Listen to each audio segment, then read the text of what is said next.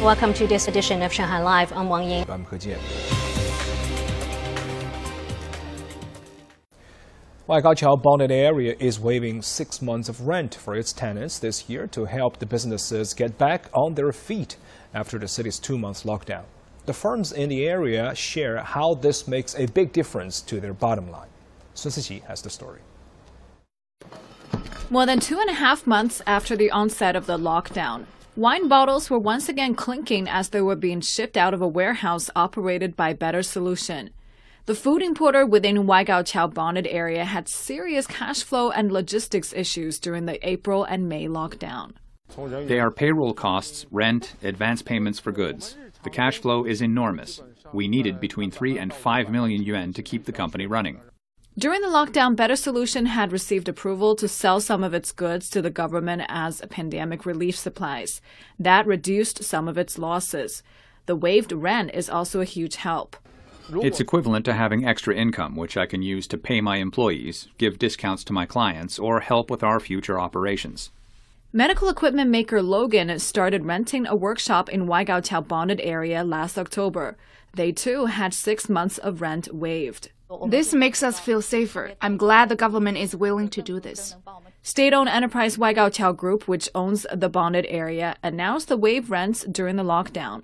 Company managers have also been contacting the owners of small and micro-sized business tenants within the area about the policy. Suzy Live. Local shopping malls are launching sales promotions for popular summer products like ice cream and beverages, products that the public often turn to in order to beat the summer heat. Zhang Hong has more. At a Bailian supermarket in a shopping mall in Putuo this afternoon, customers' trolleys were filled with beer, crayfish, ice cream, and bayberries. All bestsellers during the hot days of summer. It's the right season for crayfish. We have also bought a new refrigerator to store more food at home. We don't go shopping much during this time, only once every three or four days. So we buy more at a time. The supermarket handles more than 3,600 customers a day, almost the same level as that before the lockdown. Both online and in store businesses have seen a rebound in sales. We sold around 30% more beverages compared to last week, and 50% more for beer. Sales of ice cream tripled. We receive 500 to 600 online orders a day. It's a slight increase from that of last year. Sales of household appliances like air conditioners, dehumidifiers, and dryers have also surged. Sales of air conditioners have tripled or quadrupled on a yearly basis as of June 20th. Over 200 sets of one type of air conditioner are sold a day at this Gome store last weekend. In addition to the warm weather, AC sales have increased now that 24 hour delivery and installation services have resumed.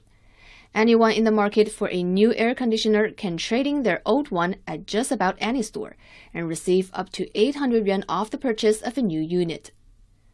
Zhang Hong, Shanghai a bipartisan package of modest gun safety measures passed the U.S. Senate late on Thursday, even as the Supreme Court broadly expanded gun rights by ruling Americans have a constitutional right to carry handguns in public for self-defense. Stephen Rancourt has more. The Senate bill, approved in a 65-33 vote, is the first significant gun control legislation to pass in three decades.